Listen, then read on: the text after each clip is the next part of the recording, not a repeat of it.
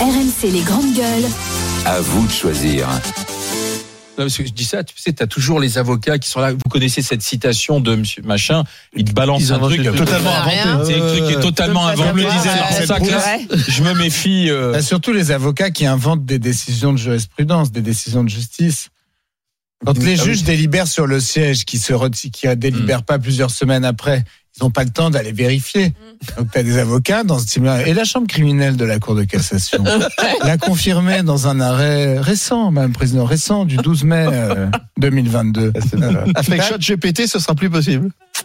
Et c'est complètement pipeau. Bon, le Ça à de arrive. choisir. J'ai des exemples d'avocats de premier plan que je ne citerai pas, qui sont les spécialistes euh, du sujet. Je vous Ah oui. dirai hors antenne. Des grands, grands. Il y en a qui sont devenus ministres. Non, ça non. Non, parce que je pense que Dupont, il n'a jamais cité une seule jurisprudence. Euh, donc, euh, le à vous de choisir. Deux sujets de discussion. 35% des Français qui adhèrent aux théories du complot. Est-ce que selon vous, c'est alarmant? Ou bien les, les retraites, la contestation continue. Il y a encore des, des appels à la grève. Est-ce qu'on doit continuer ou arrêter de faire grève? Vous voulez qu'on continue de parler du, du dossier des retraites? Alors, si on regarde la prochaine journée de grève importante, c'est celle de jeudi. Oui, jeudi, c'est la journée d'expression de la colère cheminote. Alors, grève à la SNCF. Alors, il faudra qu'on passe un coup de fil à Bruno Poncet. Je sais pas s'il est prévu notre cheminot. Est-ce qu'il est en colère jeudi, près- précisément? La colère cheminote, nous promettons jeudi. Et on nous promet également une autre journée d'action le 28 avril. Et puis ensuite le 1er mai. Là, alors, le 20 et 28 avril, euh, c'est euh, la CGT, hein, toute seule. Le 1er mai, ce sont tous les syndicats qui, euh, pour la première fois depuis longtemps, vont manifester ensemble parce que récemment, ils n'arrivaient pas à se mettre d'accord. Ils faisaient, certains faisaient pas part. Merci Donc Macron. Macron a réussi la, la prouesse de, de, de réunir tous ces syndicats Ah ouais. euh, sur le même trottoir et dans la même rue ce 1er mai qui s'annonce, qui se veut être un raz-de-marée populaire et historique. C'est ce qu'a dit Madame Binet de la CGT. Alors, est-ce que vous y croyez tout d'abord? Est-ce que c'est vraiment utile? Je vois aussi que les poubelles de nouveau s'accumulent dans les rues de Paris. D'ailleurs, euh, les restaurateurs font grise mine parce que c'est au même moment où ils installent leurs terrasses. Il commence à faire beau, donc ils ont des terrasses dehors et avec les poubelles autour, c'est pas génial pour les clients. Bref, est-ce que c'est important? Est-ce que c'est vraiment utile de continuer à faire rêve? Alors, qu'est-ce que vous en dites? Joël, Charles, Étienne. Étienne, oui? Écoute, euh, Parce c'est que à la- ça y est, ça a été fait, promulgué, maintenant. Euh, d'ici le 1er mai, ouais. on sera Ouais. passé à autre chose. écoute, je pense qu'il y a une, il y a une vraie, il y a une vraie colère populaire et c'est bien que les syndicats puissent encore s'emparer de cette colère populaire pour qu'elle soit euh, canalisée en quelque sorte euh, euh, dans, dans un combat constructif. Et je pense que le danger aujourd'hui, ce qu'on est en train de vivre en ce moment, c'est le risque de passage à l'acte individuel ou, ou de petits groupes euh, mus par la colère et non pas mus par les black blocs, mus par la colère, euh, justifiés, euh, une colère légitime qui, qui ou avec des impressions de s'être fait euh, rouler par le système euh, et qui pourrait déraper ici et là. Et je pense qu'il est du rôle des syndicats de, de réunir ces colères pour essayer de les exprimer de façon constructive, en essayant de continuer de proposer, en disant aux gens non. Tout n'est pas foutu. On peut encore se battre. On peut encore proposer le deuxième RIP. On peut encore faire des choses et pour pour essayer de se battre. Et continuons de nous battre ensemble. Je pense que c'est essentiel que ça fonctionne de cette manière-là. Donc oui, il faut qu'il continue d'être dans la rue et, et qu'on et- et Avec des grèves. avec des grèves et qu'on continue de se battre, même si vu de l'extérieur, ça peut paraître un combat perdu d'avance. Non, d'abord, excusez-moi de vous dire que la colère cheminote, euh, je suis désolé, moi je suis la colère de l'usager de la SNCF et du contribuable et de, et de l'usageote. Exactement. Moi je vais faire la colère usageote. Euh, du- de- de- je prends énormément le train. Et, et, et je paye euh, très cher Il y en a de ras-le-bol. train, euh, parce qu'il faut payer les retraites de ces messieurs et de ces messieurs dames et je et je paye également des impôts qui servent à sauver en permanence cette entreprise euh, qui est quand même euh, gérée en dépit du bon sens. Donc euh, la colère cheminote où on nous ressort Germinal alors qu'on sait que euh, ils ont et c'est très bien d'ailleurs qu'ils les aient, mais ils ont des bonnes conditions de travail dans cette entreprise. Euh, Ils partent assez tôt à la retraite, ils sont rémunérés correctement, ils ont un temps de travail qui est tout à fait euh, soutenable et qui, à mon avis, est plutôt en dessous de, de la moyenne. Alors ils peuvent dire parce que c'est pénible, parce que ceci, cela, mais Il y a les horaires mais, décalés. mais- mais voilà, donc ils, pe- ils peuvent dire ça, il n'y a, pas- il y a pas de problème. Mais dans ce cas-là, qu'ils viennent pas nous faire une espèce de chapitre comme s'ils étaient à la mine. Euh, et, je, et je trouve quand même que ça devient cette espèce de grève permanente à la SNCF. SNCF RATP, une espèce de grève Ça permanente. mois en fait qu'il n'y a Euh, pas un service c'est- normal. C'est pas possible. Dé- Déjà, quand c'est pas en grève, ça marche pas très bien. J'ai essayé, mais j'ai renoncé de prendre la ligne 8 euh, à Paris ce matin. Euh, j'ai- je je Ah, n'ai pas la pu. RATP, ça. Voilà. Ça Oui, mais c'est aussi en grève permanente la RATP. Donc colère cheminote, merci. Euh, ensuite, moi, je, je, je trouve quand même que le péché originel du macronisme, on l'a bien vu avec Madame euh, Abdul Malak euh, au, au, au concert privé de Jay-Z euh, ce week-end. Ah oui, on n'en a pas parlé. Héberville, non mais pardon, mais ils ont Ah quand oui, même. Mais ils, là, mais- explique ce qui s'est passé. bah, ils, ils ont été en pleine le, le soir de la promulgation du texte. Euh, on, on- alors que le Conseil constitutionnel est tanké derrière euh, tellement de CRS qu'on avait l'impression que c'était une image de l'intelligence artificielle, tellement ça paraissait irréel. Ils font passer ce texte. Qu'on soit, moi, je suis pour cette réforme. Je pense qu'elle est nécessaire, mais c'est quand même un moins disant social, quoi qu'on en pense. Et pendant ce temps-là, vous avez deux ministres, la ministre de la Culture et le ministre de la Mer. Alors, là, qu'est-ce qu'il fait là? Lui, Secrétaire euh, d'État à la Mer, qui sont à un concert privé de Jay-Z avec Rihanna. Bon, pa- pardon de, de dire qu'il y a quand même un petit manque. C'était pas malin. Il Oui. y a un petit manque de, de, de, De- jugeote de- oui, de politique, jugeote euh, au ça. minimum. Donc, Mais ça, c'est pas la première fois Ce que ce gouvernement manque de ce, politique. voilà, ce gouvernement. Moi, moi, si vous voulez, je comprends. Je vais essayer de pas être trop long. Je comprends leur démarche qui a consisté à essayer de rendre de nouveau la France attractive pour le business. Mais ce faisant, ils ont en fait baissé les impôts d'un très petit nombre de gens, rendu la vie plus facile un très petit nombre de gens qui n'avaient pas besoin d'eux pour avoir une vie facile, et ils ont quand même dans l'équation oublié les classes moyennes, oublié les petits salaires pour lesquels, à part des, des, des mesures un peu cosmétiques de distribution d'argent public, euh, qui eux ont besoin du politique.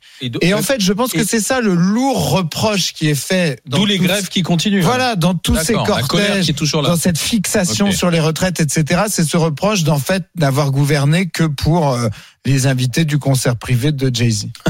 Alors, Joël, est-ce que la CGT, notamment, qui organise ces deux prochaines journées, en attendant le 1er mai, enfin le 1er mai c'est quand même une journée syndicale, donc c'est pas comme chaque année, mais est-ce que le 20 et le 28 avril c'est nécessaire? Non, mais que les gens soient en colère et soient contre cette réforme, je l'entends.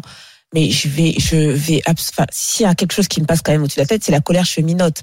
Enfin, je vais pas m'émouvoir de la colère de personnes qui sont constamment en colère. Enfin, c'est c'est devenu quand même, c'est une normalité pour moi que les cheminots soient en colère. On va faire une journée de calme cheminot. Oui, c'est- le contraire, c'est plutôt ça qu'il faudrait faire. Et là, ils se démarqueraient, on dirait, on va aller travailler pour montrer notre, notre désapprobation envers cette réforme. Et là, on comprendrait qu'il y a vraiment quelque chose qui se passe dans, dans le pays. Donc, la colère cheminote, non. Et puis, je suis désolée, euh, il faut taffer. Enfin, je, je veux bien qu'on dise euh, tout et n'importe quoi aux Français, mais non, il faut taffer. Moi, j'aime bien ce slogan. il faut aller Il faut taffer. hein. Non mais vraiment. Et tu sais, on parlait tout à l'heure du pouvoir d'achat et de savoir comment on peut euh, rationaliser nos achats, etc. Mais il faut aussi dire qu'il faut chercher à augmenter ses revenus. Il faut taffer et croire aujourd'hui, en tout cas, que un seul salaire, comme on a vécu pendant des années sur un seul salaire, en tout cas pour la, la, la, la plus grande partie des gens, hein, des gens qui sont peut-être à 15 000 euros ou 20 000 euros par mois, peut-être qu'un seul salaire c'est assez, mais des gens qui sont à 1500 ou même à 2000, enfin leur dire que en fait en faisant grève tout va s'arranger, non c'est le contraire. J'ai envie de dire faites, faites le contraire, tout va s'arranger si vous taffez et si vous cherchez à savoir comment augmenter vos revenus. Donc je ne peux absolument pas conseiller à des personnes qui galèrent déjà de continuer à faire grève.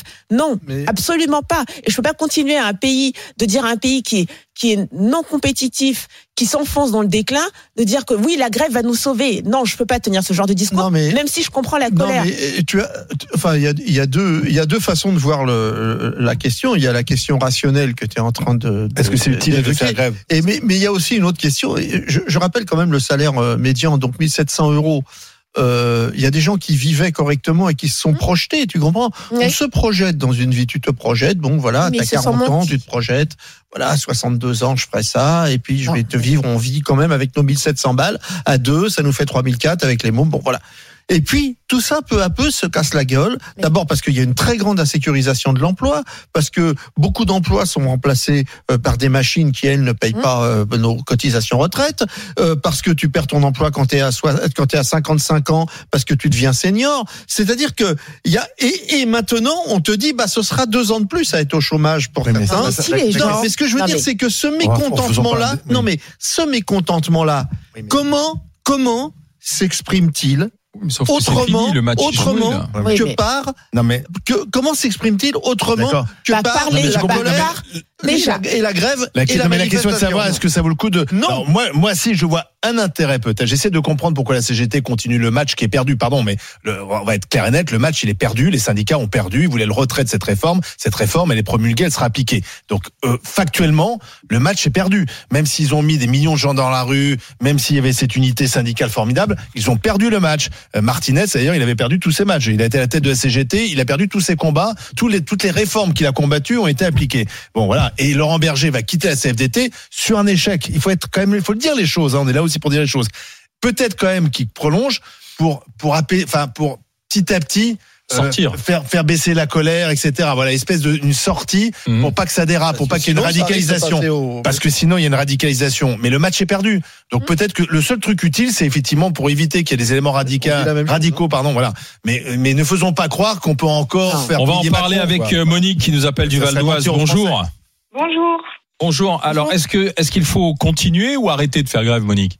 Alors euh, moi je pense qu'il faut euh, arrêter. D'ailleurs, euh, franchement, bon, c'était bien de, de le faire une fois pour montrer le mécontentement, mais je pense qu'on voit depuis un petit moment que bah, que de toute façon ce qui est décidé, euh, ben ça passe quand même.